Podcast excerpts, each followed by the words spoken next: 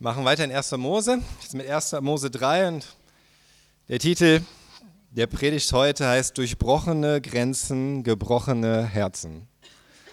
Durchbrochene Grenzen, gebrochene Herzen.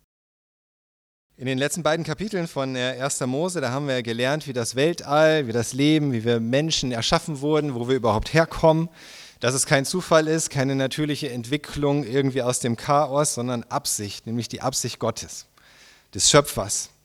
Und dass Gott so groß ist, so mächtig, so herrlich, so heilig, dass er etwas so Großartiges wie diese Schöpfung hier entwerfen konnte, erdenken, erdenken konnte, machen konnte. Und wir haben gesehen, dass er wollte, dass es die Menschen gibt, dass er wollte, dass es dich gibt, dich ganz persönlich, als Mann oder Frau nach seinem Ebenbild geschaffen und dass du diesem wunderbaren Schöpfer begegnen kannst, dass du dich an ihm erfreuen kannst, dass du ihn und seine Herrlichkeit erkennen kannst, ihn loben kannst, ihn preisen kannst, ihm danken, ihn lieben für immer und seine Liebe erleben. Und eigentlich wäre alles einfach nur vollkommen. Eigentlich wäre alles einfach nur hervorragend, einfach umwerfend, gut, schön, erfüllend in Ewigkeit. Aber so ist es nicht, oder? So, das ist jetzt nicht unbedingt unsere Alltagserfahrung, dass alles vollkommen ist, hervorragend, schön, gut, immer nur erfüllend. Was ist also passiert? Wie konnte einem so mächtigen Schöpfergott seine Schöpfung so völlig aus dem Ruder laufen, wo er doch eigentlich so mächtig ist? Oder wer ist dafür verantwortlich? Was ist die Ursache für das Leid in dieser Welt, die Fehlerhaftigkeit, das Böse, den Tod in dieser Welt. Wo kommt das her? Schauen wir uns zunächst erst nochmal an, was Jahwe Gott, nämlich der Schöpfer, der mit den Menschen in Beziehungen leben wollte, was er ihnen mit auf den Weg gegeben hatte. In Kapitel 2. In Kapitel 2, Vers 9 heißt es, aus dem Erdboden hatte er verschiedenartige Bäume wachsen lassen. Sie sahen prachtvoll aus und trugen wohlschmeckende Früchte. Mitten im Garten stand der Baum des Lebens und der Baum, der Gut und Böse erkennen ließ. Und dann in Verse 15 bis 17.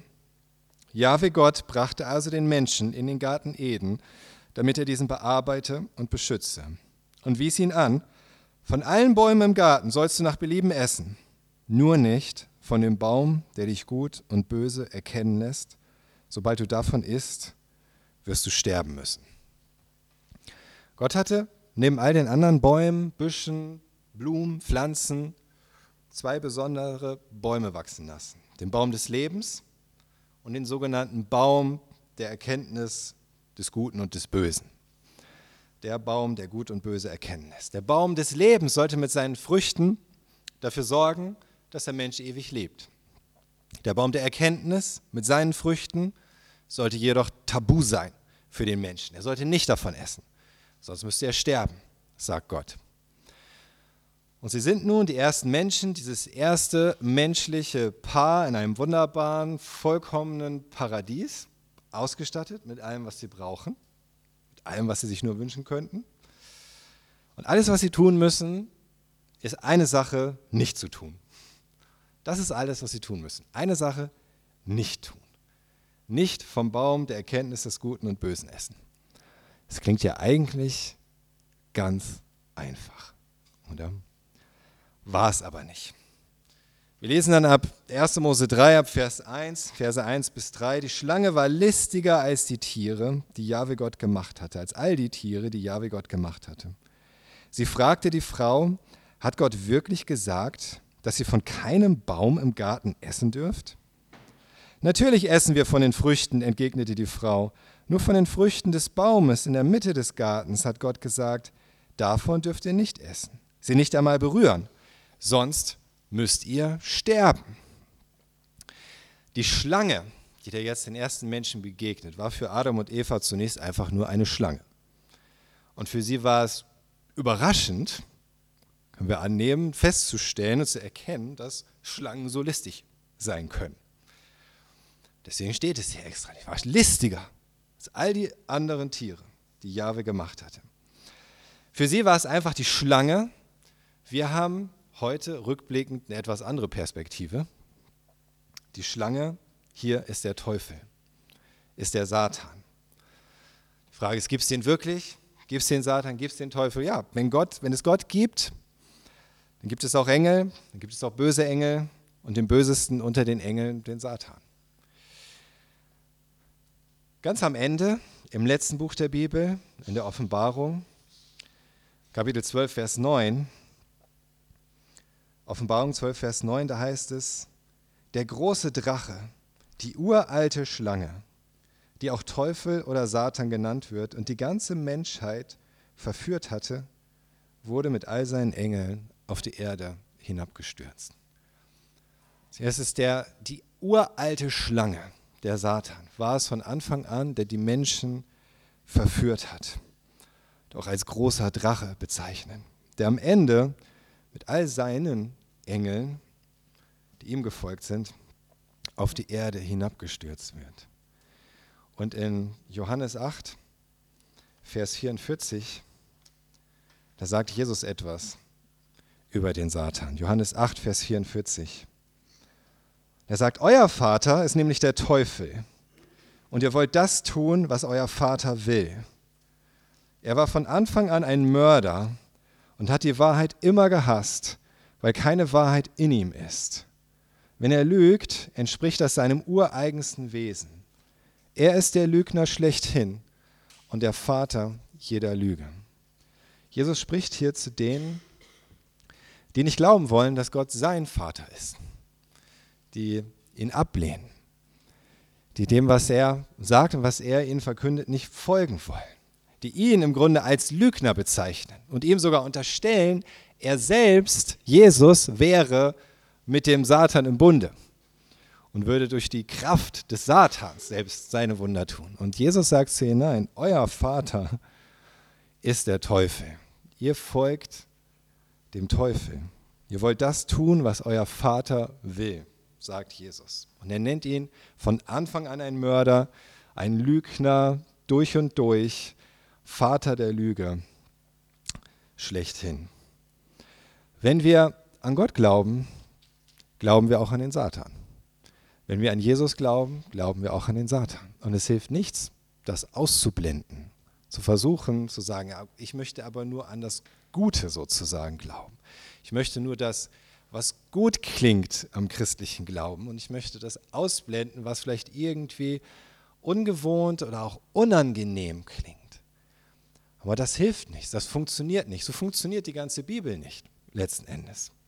Wenn du die Seite ausblenden möchtest, dann kannst du die Bibel auch an die Seite legen, dann kannst du sie im Grunde wegschmeißen, weil die von Anfang an sie davon berichtet, dass der Satan in dieser Welt aktiv ist weil sie von Anfang an davon berichtet, wie der Satan in dieser Welt wirkt, wie er an den Menschen gewirkt hat, wie er schon immer die Menschen verführt hat und versucht hat zu verführen.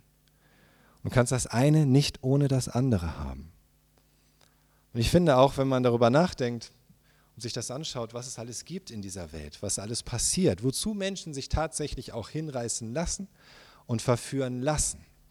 Teilweise über einen längeren Zeitraum und eine große Menge von Menschen, alle zusammen, sich entscheiden, Dinge zu tun, die so eigentlich abgrundtief böse sind und unvorstellbar, wo wir im Nachhinein nur denken, wie konnten sie das nur tun?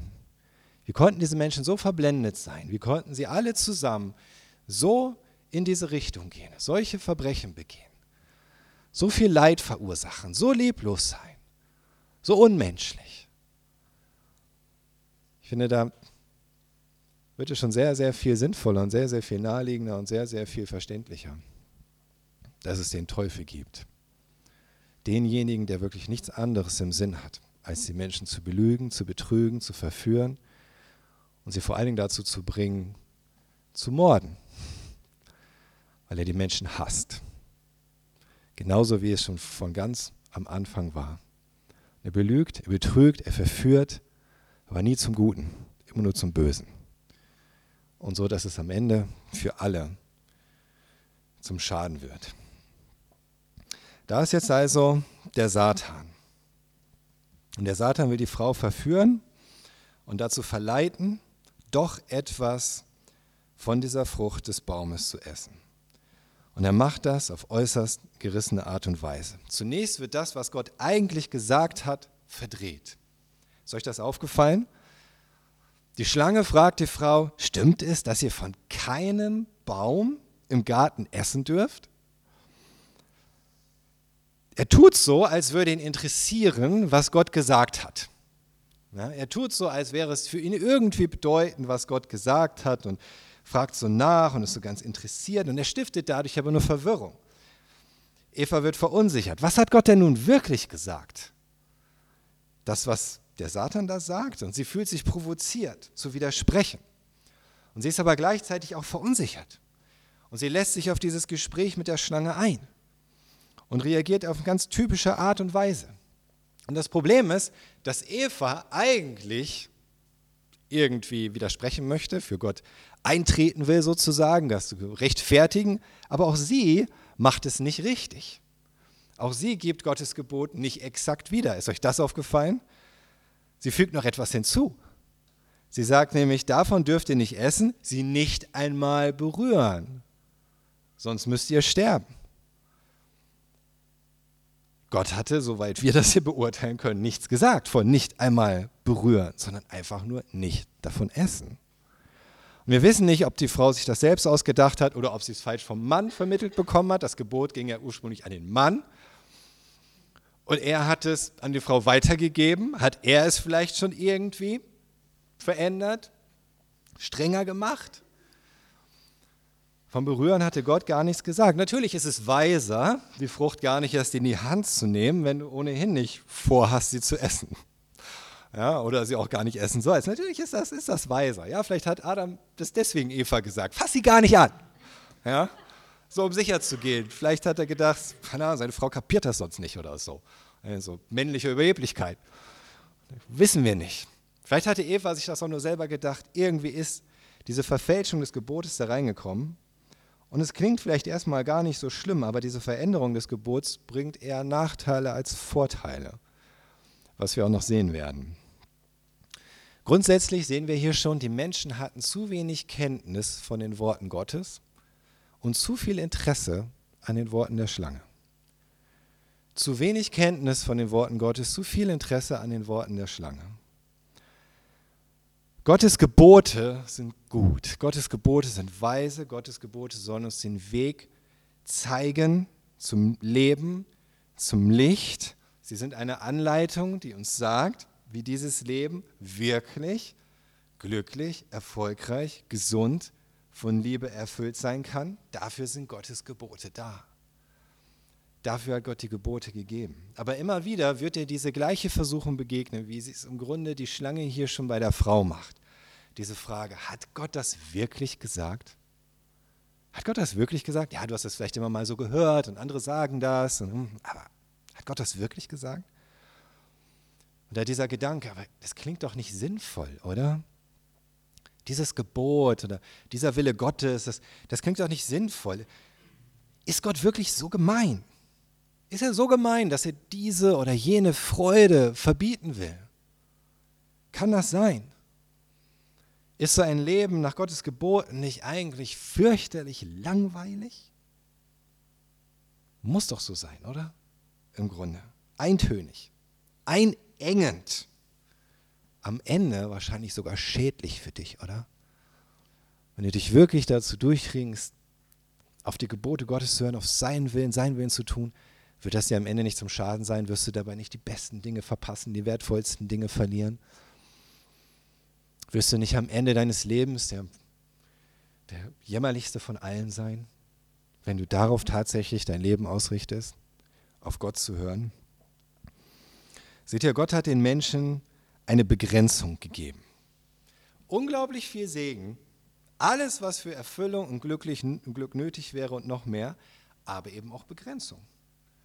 Zunächst einmal sollten sie ja erst gar nicht die ganze Welt bewohnen, sondern zunächst einmal einfach diesen Garten, den Gott für sie angelegt hatte. Das war schon mal ihre erste Begrenzung zum Guten für sie. Erstmal dieser Garten, den Gott wunderschön für sie angelegt hatte. Und dann dieser Baum, dieser eine Baum, von dem sie nicht essen sollten. Warum? Wir haben das beim letzten Mal, vor zwei Wochen war das, als wir darüber gesprochen haben, schon gesehen. Es geht nicht darum, dass irgendwie die Frucht nicht schmeckte oder giftig wäre oder so irgendetwas an dem Baum gewesen wäre, was falsch wäre. Nein, es geht einfach darum, dass dieses Gebot von diesem Baum nicht zu essen, dass es die eine Gelegenheit ist und diese Gelegenheit sein sollte für die Menschen, sich zu entscheiden, sich zu entscheiden für das Vertrauen in Gott, sich zu entscheiden für die Liebe zu Gott und sich deswegen zu entscheiden für den Gehorsam gegenüber Gott. Dieser Baum war die eine Möglichkeit dazu. Diese eine Gelegenheit, damit die Menschen wirklich Menschen sein können. Menschen gemacht nach dem Ebenbild Gottes, die Entscheidungen treffen und die selbst wählen können, ob sie vertrauen wollen oder nicht, ob sie lieben wollen oder nicht. Ob sie Gott lieben wollen und Gott gehorchen wollen. Vielleicht ist es auch ein Teil unserer Gottesebenbildlichkeit, dass wir Begrenzungen so schwer akzeptieren können. Vielleicht ist das ein Teil unserer Gottesebenbildlichkeit. Ich habe in letzter Zeit viel darüber nachgedacht. Ich kann auch ein Buch empfehlen, wo ich einiges darüber gelesen habe, das Paulus-Prinzip. Name fällt mir gerade nicht mehr ein. Wie italienisch klingende Amerikaner. Ja, aber vielleicht ist es Teil unserer Gottesebenbildlichkeit, dass wir Begrenzungen so schwer akzeptieren können. Denn wir sind geschaffen nach dem Bild Gottes. Und wie ist Gott? Gott ist absolut unbegrenzt. Gott ist absolut frei. Und das wollen wir auch sein. Wir wollen das auch sein.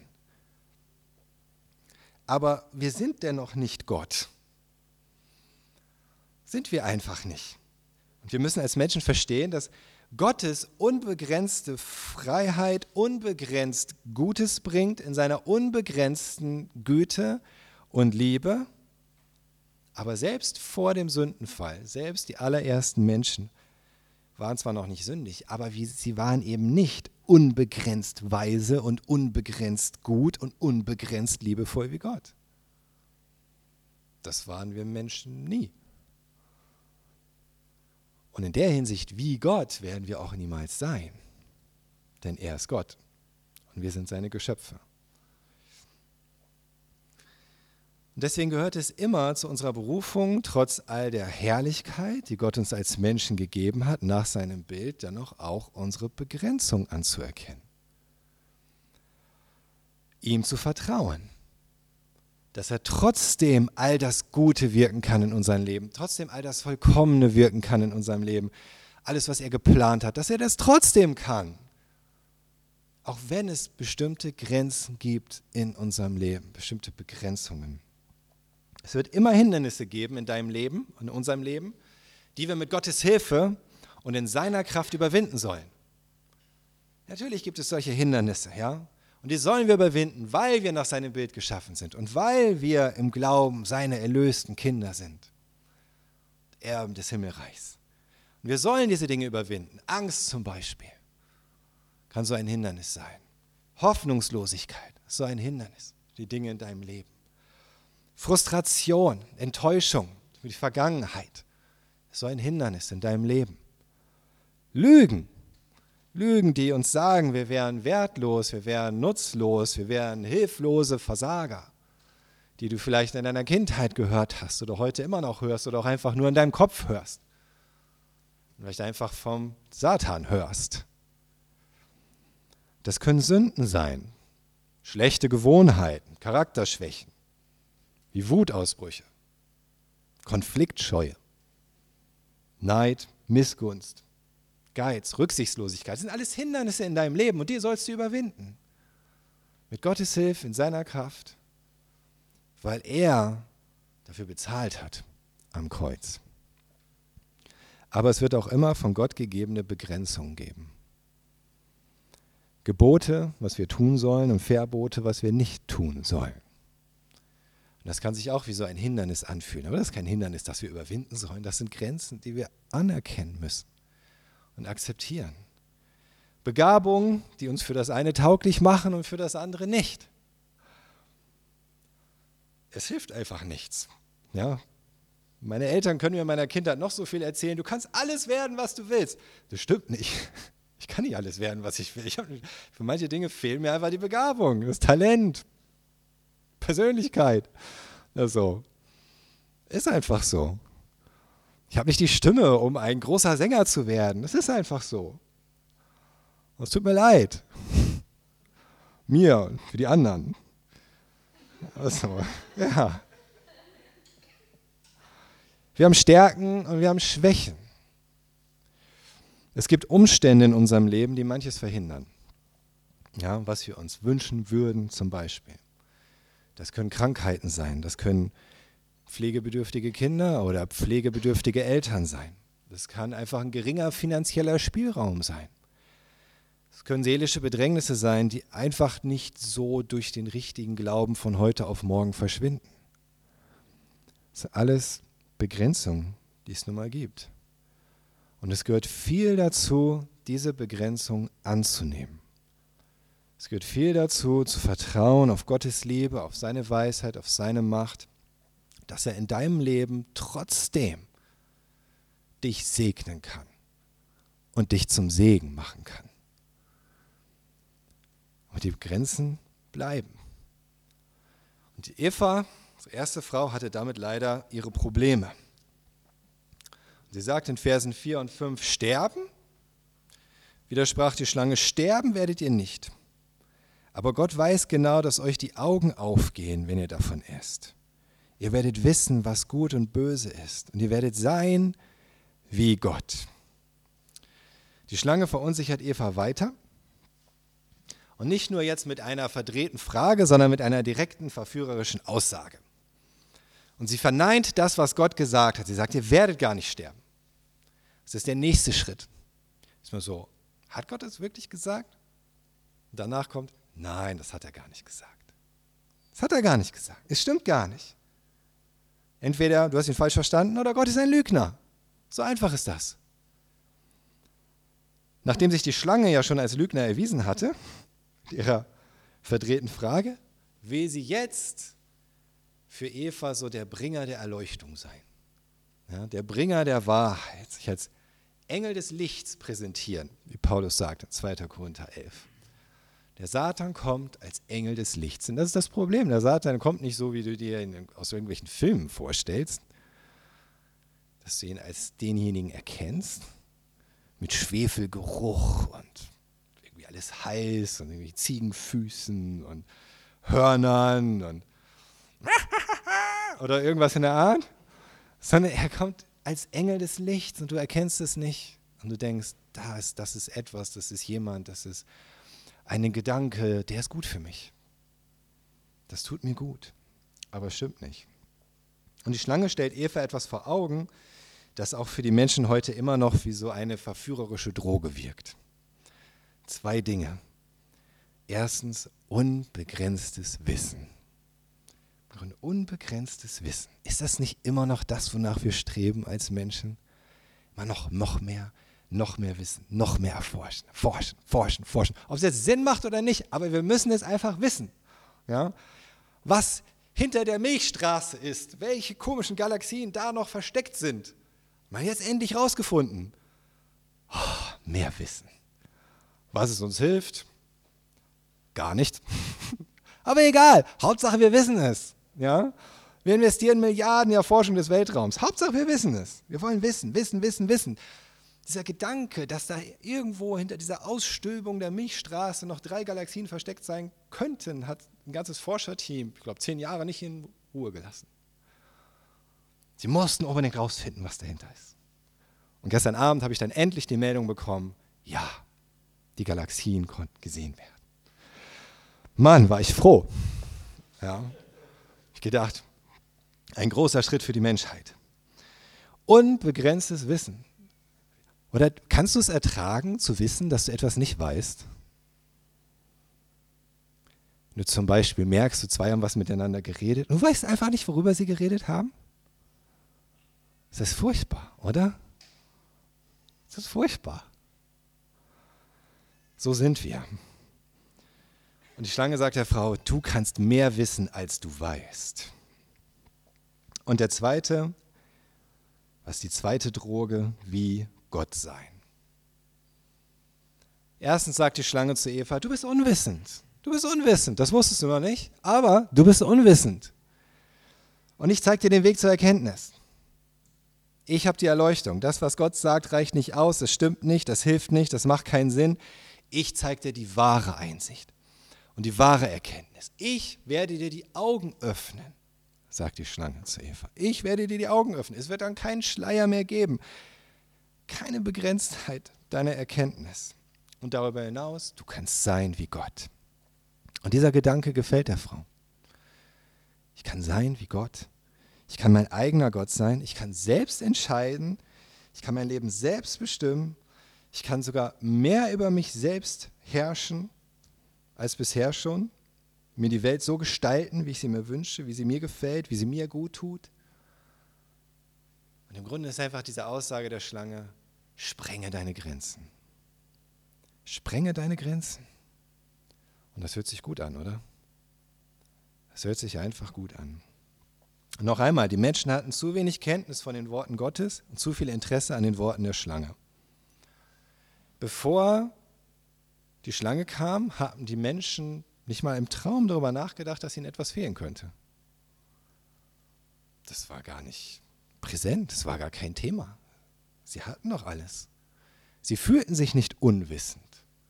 Sie fühlten sich nicht von Gott irgendwie niedrig gehalten. Sie sahen nicht auf Gott und dachten, gemein, ich will auch sein wie er. Das haben sie nicht getan. Sie haben auf ihn in Liebe geschaut und in Dankbarkeit. Sie empfanden diese Erkenntnis von Gut und Böse nicht als etwas Begehrenswertes.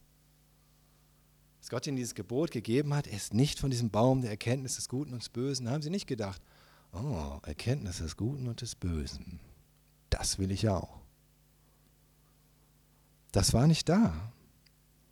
Schon gar nicht so, dass es sich dafür lohnen würde, gegen Gottes Gebot zu verstoßen. Aber sie hörten die Worte der Schlange und sie hörten der Schlange zu. Und wir sind immer wieder an einem ganz ähnlichen Punkt. Seht ihr, die ersten Menschen damals waren noch keine Sklaven der Sünde. Sie waren frei. Sie hätten wirklich entscheiden können. Essen sie vom Baum der Erkenntnis, essen sie nicht vom Baum der Erkenntnis. Danach Nachdem sie das getan hatten, hatten sie nicht mehr diese Entscheidungsfreiheit. Und die Bibel sagt uns, danach waren alle ihre Nachkommen Sklaven der Sünde. Weil jeder Mensch automatisch irgendwann anfängt zu sündigen. Wenn du kleine Kinder hast, brauchst du nicht lange darauf warten. Das kommt ganz von alleine, dass sie selbstsüchtig sind, Jemand hat mal gesagt, selbst so ein Baby, ja, so ein Neugeborenes, das nach seiner Milch schreit, ist wahrscheinlich schon Sünder genug im Herzen, dass wenn es könnte, der Mutter an die Gurgel gehen würde. Gib mir was zu trinken. Kann es aber nicht. Es kann einfach nur schreien. Bis der Mutter die Ohren platzen. Also. Aber so sind wir Menschen. Wir sind so. Und dem ins Auge zu schauen, ist auch gesund. Jeder Mensch, wir alle, sind erstmal von Geburt an Sünder und Sklaven der Sünde. Jesus, was er am Kreuz gemacht hat, getan hat, das kann uns frei machen davon. Frei von dieser Sklaverei, weil er dafür bezahlt hat. Und so sind wir, wenn wir an Jesus glauben, in dieser Freiheit im Grunde an einem ähnlichen Punkt wie die ersten Menschen. Wir müssen eigentlich nicht sündigen. Wir müssen eigentlich nicht. Wir machen es trotzdem immer wieder. Wir müssen aber nicht. Im Glauben an Jesus Christus hast du die Wahl. Und du hast auch die Wahl, was du dir anhörst. Und du hast die Wahl, was du dir anschaust. Und auf wen oder was du hörst. Und wovon du deine Gedanken beeinflussen lässt. Und es macht einen Unterschied, ob du dafür sorgst, dass das, was du in der Welt hörst, und manchmal lässt sich das ja gar nicht verhindern, dass wir all diese Dinge hören, die eigentlich dem widersprechen, was Gott sagt in seinem Wort, was eigentlich die Wahrheit ist, die wir von Gott kennen. Und du hörst die Dinge in der Welt, du hörst sie von deinen Kollegen, du hörst sie im Fernsehen, du liest sie auf Plakaten, es ist überall. Manchmal hast du gar nicht die Wahl. Du bist dem ausgesetzt. Manchmal haben wir die Wahl. Wir sollten es dem nicht aussetzen. Wenn ich weiß, dieser Film, diese Serie, die ist voll von Dingen, die einfach Gottes Wahrheit widersprechen. Muss ich mir das angucken? Muss ich mir diesen Podcast anhören? Muss ich dieses Buch lesen? Manchmal hast du keine Wahl, aber dann hast du die Wahl, ob du das, was du hörst, du dafür sorgst, dass du gleichzeitig genauso dich mit dem beschäftigst, was Gott sagt und danach fragst.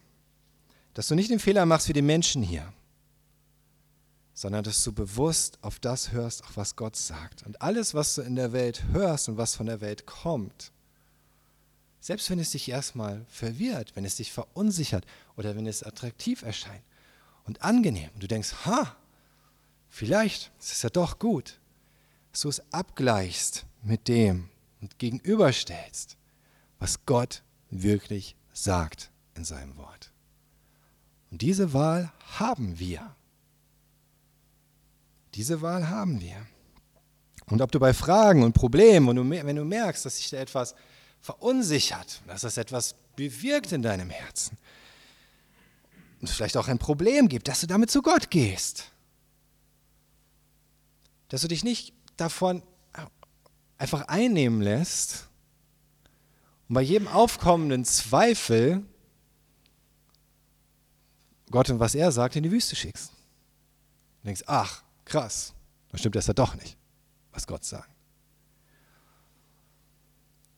Seht ihr, Gott und sein Wort verdient einen Vertrauensvorschuss. Er verdient diesen Vertrauensvorschuss. Warum? Weil du merkst, wenn du dich damit beschäftigst, wenn du das Wort liest, dass es dein Herz berührt. Weil du merkst, wenn du anfängst, den Dingen zu folgen in Gottes Wort, dass es dein Leben verändert. Weil du wenn du dich damit beschäftigst und wenn du dem nachgehst und auch den Dingen, die vielleicht irgendwie schwierig erscheinen und trotzdem auf den Grund gehst, du immer wieder siehst, wie Gott dir die Lösung schenkt. Und wie Dinge, die vielleicht zunächst nicht zusammenpassen, sei es du denkst, du hast irgendeinen Widerspruch in der Bibel selbst gefunden oder einen Widerspruch zur Wissenschaft und du dem nachgehst, wirklich auf den Grund gehst. Du siehst, wie Gott dir die Antwort schenkt, dir die Lösung schenkt, wie das, was wie ein Problem erschien, eigentlich gar kein Problem ist? Und wenn du anfängst zu leben und wenn du erlebst, wenn du dein Leben Jesus gibst und er dich wirklich, wenn du erlebst, wie er dich frei macht, wie er dir Hoffnung schenkt, wo keine Hoffnung war und wo er dir Freude schenkt, wo keine Freude war und wo er dir Liebe schenkt, wo keine Liebe war und du einfach merkst in deinem Herzen, das ist doch real und Jesus lebt und das ist wirklich,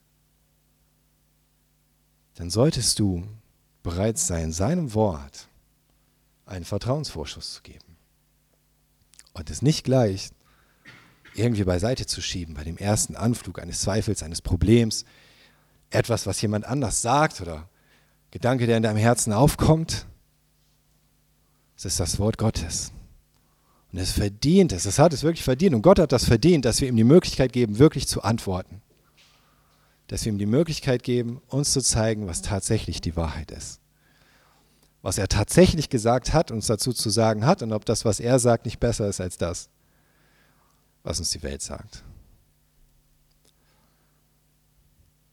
Geh den Dingen auf den Grund und er wird dir helfen, dich von Lügen, nicht von Lügen verführt zu werden. Eva hat das leider nicht getan. Sie hat angebissen, sie hat den Köder geschluckt, noch bevor sie von der Frucht gebissen, äh, abgebissen hatte. Und das heißt in Vers 6, als die Frau nun sah, wie gut von dem Baum zu essen wäre, was für eine Augenweide er war und wie viel Einsicht er versprach, da nahm sie eine Frucht und aß. Sie gab auch ihrem Mann davon, der neben ihr stand, und auch er aß. Die Frau fällt der Verführung zum Opfer die uns überall in der Welt begegnet.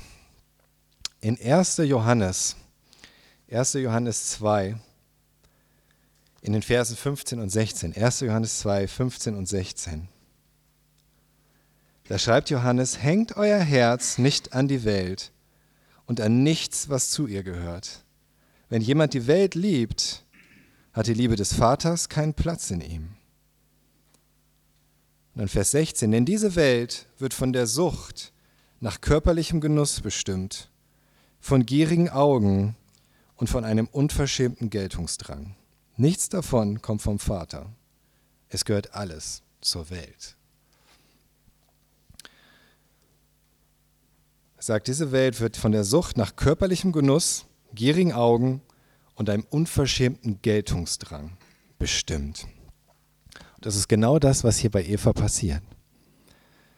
Zuerst, sie denkt nach, wie gut von dem Baum zu essen wäre. Der körperliche Genuss. Das ist bestimmt lecker. Das tut bestimmt gut. Was soll an diesem Baum schon schlecht sein? Die Früchte sehen eigentlich sogar besser aus als die anderen Früchte im Garten. Vielleicht sogar besser als am Baum des Lebens. Und sie möchte das kosten. Sie möchte diese Frucht kosten. Die Sucht nach körperlichem Genuss, sagt Johannes.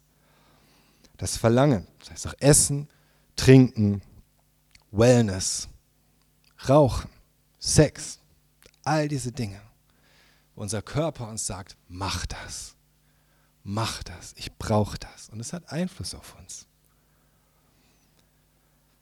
Dann sagt Johannes, die Gier der Augen, die gierigen Augen. Was kommt hier als nächstes? Was sieht Eva? In Vers 6, was für eine Augenweide. Das ist genau ihr Gedanke.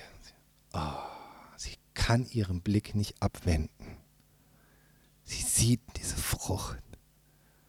Und es ist so, als würde sie geradezu schreien. Iss mich. Nimm mich. Eva kann gar nicht woanders hinschauen. Sie ist wie gebannt. Diese Frucht. Ist euch das mal aufgefallen, wie sehr wir dominiert werden von unseren Augen? Von unseren gierigen Augen? Gierig in dem Sinne, wir wollen, wir wollen sehen. Wir wollen Dinge sehen. Wir werden davon getrieben, uns das anzuschauen. Das ist der, der einzige Grund, warum Smartphones so erfolgreich sind. Weil du da immer dir etwas anschauen kannst. Es ist nicht nur ein Telefon zum Hören, das ist ja langweilig. Aber du kannst was sehen. Du kannst immer was sehen auf diesem Bildschirm und immer wieder was Neues. Und du kannst scrollen und scrollen. Mehr sehen, noch mehr sehen, noch mehr sehen, noch mehr sehen, noch mehr sehen, noch mehr sehen. Du hast immer was zu sehen auf diesem Ding. Und das, was uns am meisten fesselt, das sind auch diese Apps, wo es was zu sehen gibt, oder nicht? Wir wollen uns etwas anschauen. Wisst ihr, unsere Zunge, schreibt Jakobus darüber, unsere Zunge ist wahrscheinlich das gefährlichste Organ, was unsere zwischenmenschlichen Beziehungen angeht. Ja, das ist so.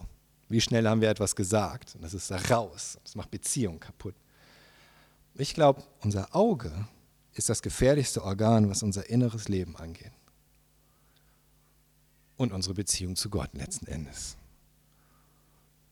Denn nichts auf dieser Welt kann mich sonst so schnell fesseln wie etwas, das ich sehe. Kennst du das?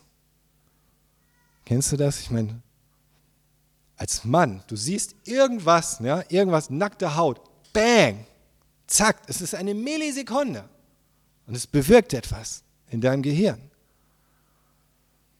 Oder du siehst vielleicht irgendwie, zum Beispiel, wie gesagt, zwei Leute, die sich unterhalten und es sieht für einen Bruchteil einer Sekunde aus, als könnten sie vielleicht über dich lästern. Bang. Das ist dieser Gedanke, oder? Du, hast, du, du brauchst gar nicht lange hingucken. Es geht so schnell. Oder du siehst etwas. Ich meine, schaut euch das an bei Produkten. Würde ich nur irgendetwas hören über das neue iPhone, ja, klingt ganz interessant. Aber nicht umsonst werden die so vorgestellt, dass du sie siehst. Ja, und zwar siehst, siehst und wirklich siehst. Und in dem Moment, wo du es dann auch gesehen hast, willst du es haben. So mir geht es zumindest so. Warum sind die Dinge im Supermarkt so schön ausgelegt? Ja, damit du alles siehst, damit es möglichst gut aussieht. Sehen. Wir wollen sehen. Ein einziger Augenblick kann dein Inneres komplett auf den Kopf stellen. Ein Augenblick im wahrsten Sinne des Wortes. Und uns komplett gefangen nehmen. Deswegen ist es so wichtig, dass wir unsere Augen im Grunde auch unter Gott stellen. So wie Hiobs sagt, ich habe mit, mit Gott einen Bund geschlossen. Oder man kann es auch übersetzen, ich habe mit meinen Augen einen Bund geschlossen. Er hat es erkannt, wie wichtig das ist, dass seine Augen unter Gottes Herrschaft kommen. Und dass er sich nicht einfach willenlos, achtlos von seinen eigenen Augen leiten lässt und treiben lässt.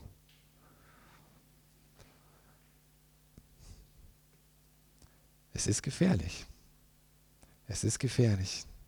Bete zu Gott, dass er deine Augen leitet.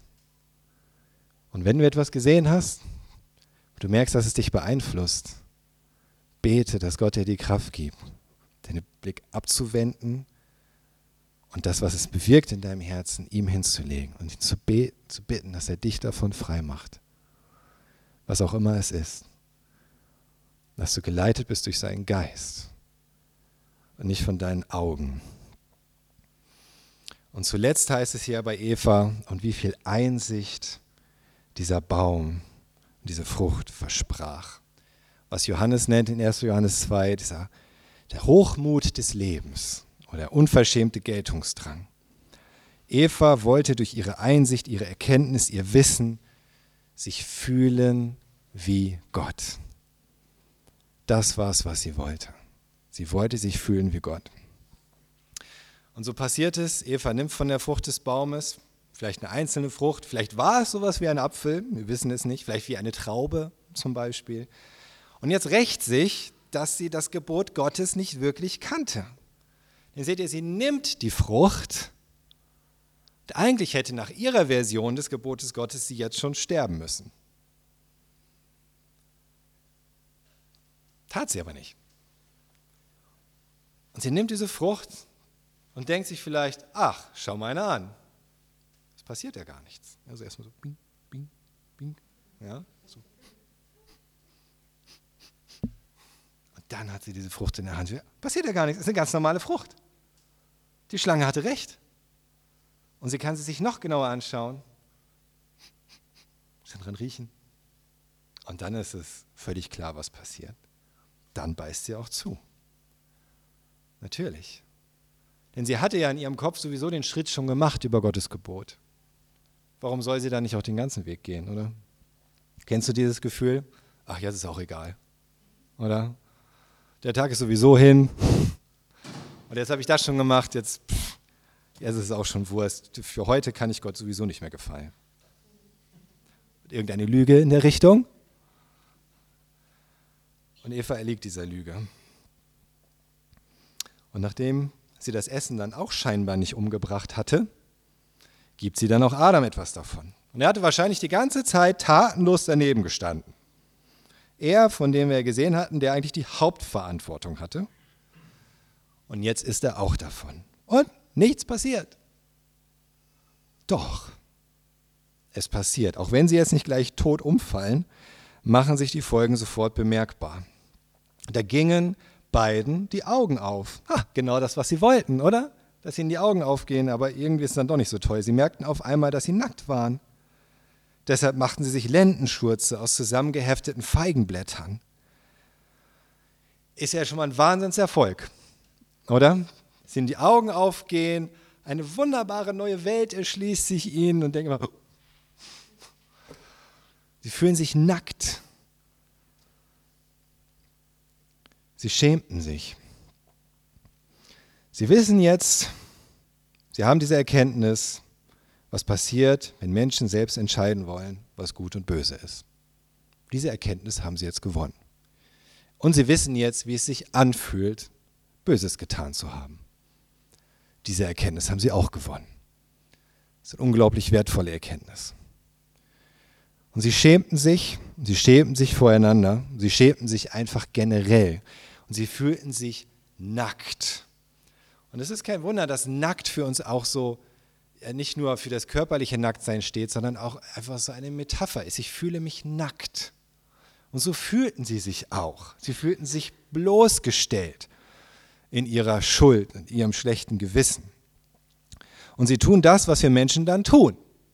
Was tun wir, wenn wir uns so nackt fühlen, wenn wir uns so bloßgestellt fühlen in unserem schlechten Gewissen?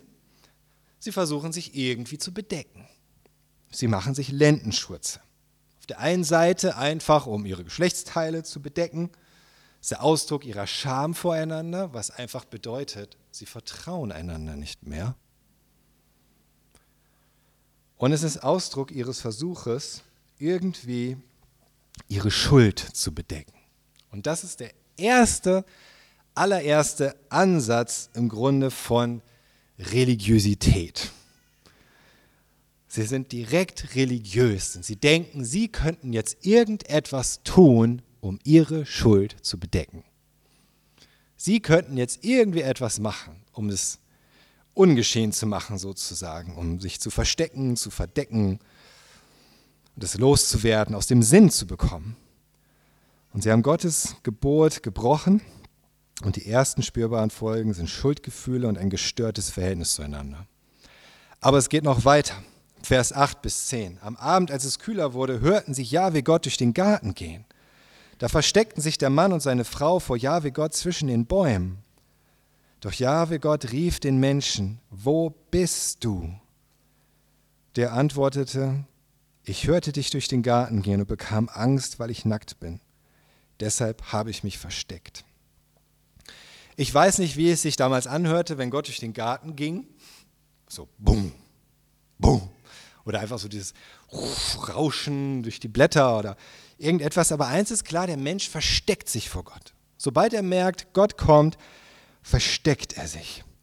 Zum ersten Mal im Leben des Menschen kommt etwas zwischen ihn und Gott zwischen ihn und seinen Schöpfern. Die Beziehung ist gestört. Da wurde etwas zertrennt, was vorher vollkommen zusammengehörte. Geschöpf und Schöpfer, der Mensch und Gott. Und diese Tatsache, dass die Beziehung zwischen Gott und Mensch gestört ist, zerbrochen wurde, das ist das, was wir geistlicher Tod nennen. Geistlicher Tod. Denn so sind sie auf jeden Fall sofort gestorben in der Hinsicht. Sie sind gestorben, geistlich gestorben, weil ihre Verbindung zu dem, der die Quelle des Lebens ist, abgeschnitten wurde. Warum versteckt sich der Mensch? Weil er nackt ist. Weil er körperlich nackt ist, weil er durch seine Schuld nackt ist, weil er sich vor Gott nackt fühlt. Fühlt sich jetzt vor Gott nackt, angreifbar, verwundbar, voller Scham. Und was tut Gott? Was tut Gott? Er ruft den Menschen. Er sagt, wo bist du? Wo bist du? Der Mensch, der denkt, er müsse sich vor Gott verstecken und beschämt ist und gar nicht mehr Gott unter das Angesicht treten will. Der denkt, die Geschichte mit Gott, die ist jetzt wahrscheinlich erledigt. Und vielleicht ist es auch besser für mich, jetzt von Gott fernzubleiben. Und Gott ruft, wo bist du. So wie Gott jeden Menschen ruft. Auch gerade die Menschen, die meinen, es wäre besser, sich vor Gott verdeckt, versteckt zu halten, gar nichts mit ihm zu tun zu haben. Wo bist du? Gott will doch Gemeinschaft mit den Menschen haben. Dafür hat er ihn gemacht. Gott will Gemeinschaft, will eine Beziehung mit dir haben. Dafür hat er dich gemacht. Und er ruft, wo bist du? Bist du ihm und das Angesicht trittst? bis du dich ihm zuwendest. Deshalb gibt es dich. Er liebt dich. Und seit du geboren wurdest, sucht Gott nach dir und er ruft dich. Wo bist du? Warum versteckst du dich? Das Problem ist nicht, dass Gott weit weg wäre. Wir sind diejenigen, die sich vor ihm verstecken. Bewusst oder unbewusst, weil wir der Tatsache nicht ins Auge sehen wollen, dass wir Mist gemacht haben. Weil wir ohne ihn leben wollen, unser eigenes Ding machen, unser eigener Gott sein, weil wir Angst davor haben, was es bedeuten könnte, ihm tatsächlich persönlich zu begegnen. Was würde er sagen? Würde er dich kritisieren? Würde dich bestrafen? Würde er all seine fiesen Gebote auf dir abladen? Würde er dir die Freude am Leben nehmen?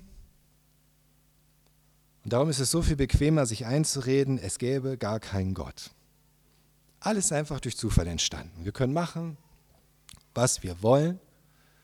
Und all das, wofür wir uns dennoch schämen, wovon wir wissen, dass es nicht in Ordnung ist, irgendwie verdecken. Oder? Irgendwie verdecken, verstecken. Vor uns selbst, vor den anderen. Das macht uns aber nicht glücklich. Gott ruft dich. Wo bist du? Komm zu mir. Und er sagt, wer hat dir gesagt, dass du nackt bist? fragte Gott. Hast du etwa von dem verbotenen Baum gegessen? Ist ja interessant, dass Gott diese Frage stellt, oder? Als wüsste er das nicht. Aber der Mensch erwiderte, die Frau, die du mir zur Seite gestellt hast, gab mir etwas davon, da habe ich gegessen. Was hast du da getan? fragte Jahwe Gott die Frau. Die Schlange hat mich verführt, entgegnete sie. Gott stellt Adam zur Rede, was passiert ist. Trotz seiner Untätigkeit trägt Adam die Hauptverantwortung. Er wird zuerst gefragt, Adam, wo bist du? Was hast du getan? Und schon zeigen sich wieder die Folgen der Sünde, auch für die Beziehung von Mann und Frau und der Menschen untereinander. Adam übernimmt keine Verantwortung für seine Tat. Er übernimmt keine Verantwortung für seine Tat. Er hat daneben gestanden, er hat das alles beobachtet. Er war dabei. Und obwohl er derjenige war, der das Gebot aus erster Hand von Gott empfangen hatte, hat auch er ganz bewusst diese Frucht genommen und davon gegessen.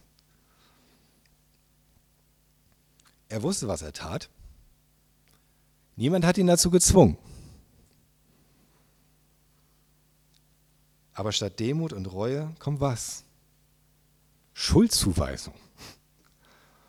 Erstmal gegenüber seiner Frau. Sie gab mir davon. Sie.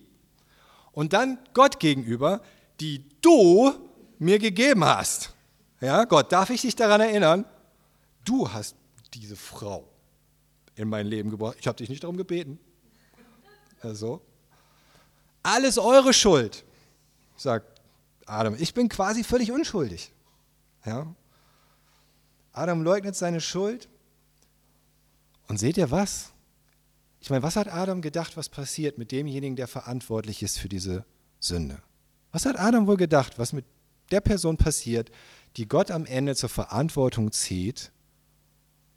Offensichtlich hat Adam gedacht, nichts Gutes. Ja? Aber er war trotzdem bereit, seine Frau zu opfern. Er ist dieses Risiko eingegangen, dass das, was er nicht wollte, dass vielleicht ihn ein Blitz trifft oder sowas, ja, in Gottes Zorn, dass es seine Frau trifft. Er hat sie vorgeschoben. Er hat sie als sein Schutzschild missbraucht. Im Grunde. Hier, ja, für dich. Fang du das ab, den Zorn Gottes. Hauptsache nicht ich. Absolute Selbstsucht. Absolute Selbstsucht. Eben noch, Gott hatte die Frau gemacht, hatte sie zum Mann gebracht. Boah, war Adam glücklich, war Adam dankbar, war das alles toll. Und im nächsten Moment, als Folge der Sünde, ist er bereit, sie über die Klinge springen zu lassen. Hauptsache nicht er. Und wie sehr prägt das unser Leben, oder? Wie sehr prägt das die ganze Menschheit seitdem? sollen noch andere leiden, sollen andere das tragen, sollen andere dafür bezahlen, sollen andere schuld sein. Hauptsache nicht ich. Hauptsache mir geht's gut. Hauptsache am Ende komme ich gut davon. Und die Frau ist auch nicht viel besser. Sie hat jetzt nicht mehr wirklich viele, auf die sie verweisen kann. ja. Aber da ist ja immer noch die Schlange, auf die sie verweisen kann. Die Schlange ist an allem schuld. Ja, sicher, die Schlange hat sie verführt, aber letztlich haben die Menschen ihre eigenen Entscheidungen getroffen. Es ist so. Die Menschen haben ihre Entscheidung getroffen. Und deswegen sind wir heute hier, wo wir sind in dieser Welt. Beim nächsten Mal sehen wir, wie Gott darauf reagiert und wie sich dieses Durchbrechen dieser Grenze wirklich auf die Freiheit der Menschen auswirkt. Aber für heute müssen wir erkennen, wie diese durchbrochenen Grenzen schon alleine gesorgt haben für gebrochene Herzen, oder? Was für gebrochene Herzen. Diese Liebe und Vertrautheit der Menschen untereinander ist vergangen. Sie vertrauen einander nicht mehr. Sie schieben einander die Schuld zu. Ich meine, keine Ahnung, wie Eva sich gefühlt hat in dem Moment, als Adam sagte, äh, die war's. What? Im Ernst? Eben noch hast du mir deine Liebe bezeugt und jetzt das? Auch ein gebrochenes Herz. Gebrochene Herzen, gebrochene Herzen, Gottes gebrochenes Herz. Sich schämen, misstrauen, einander Vorwürfe machen, bereit sein, einander für das eigene Wohl zu opfern. Was für ein Trauerspiel, oder? Und Gottes Herz wurde gebrochen. Er hatte alles getan für diese Gemeinschaft mit den Menschen, wirklich alles. Aber er findet sie nicht. Sie verstecken sich vor ihm. Und er muss sie rufen, wo bist du? Wo bist du? Und er sucht sie und er ruft sie und er begegnet ihnen noch einmal auf Augenhöhe. Ja? Er fragt ja, was hast du getan? Warum fragt er das? Nicht, weil er es wissen muss, sondern weil das dem Menschen noch einmal die Gelegenheit gibt, Buße zu tun. Weil es dem Menschen die Gelegenheit gibt, einfach, ja, einen Fehler begangen zu haben, aber zu sagen, Gott, vergib mir. Ich habe das, hab das getan, es gibt keine Entschuldigung dafür. Vergib mir. Aber das tut er nicht. Gott hat ihm noch einmal diese Gelegenheit gegeben, aber der Mensch tut es nicht, weil es gegen unseren Stolz ist. Und weil wir uns nicht demütigen wollen vor Gott, das nicht zugeben wollen, nicht auf die Knie gehen wollen vor unserem Gott. Statt Nähe ist jetzt nur noch Distanz. Und davon ist bis heute das Verhältnis von Gott und Mensch geprägt und auch von Mensch zu Mensch. Aber du kannst es durchbrechen. Du kannst es durchbrechen. Und das ist eine Grenze, so ein Hindernis, das wir überwinden sollen. Diese Begrenzung der Sklaverei, diese Begrenzung der Gefangenschaft, die sollen wir nicht akzeptieren. Aber du musst sie erstmal erkennen, du musst es erstmal akzeptieren, dass es so ist, um dann nach dem zu greifen, was Gott dir bietet, was Gott dir schenken will, nämlich die Erlösung durch das, was er am Kreuz getan hat. Dafür ist Jesus Christus gestorben.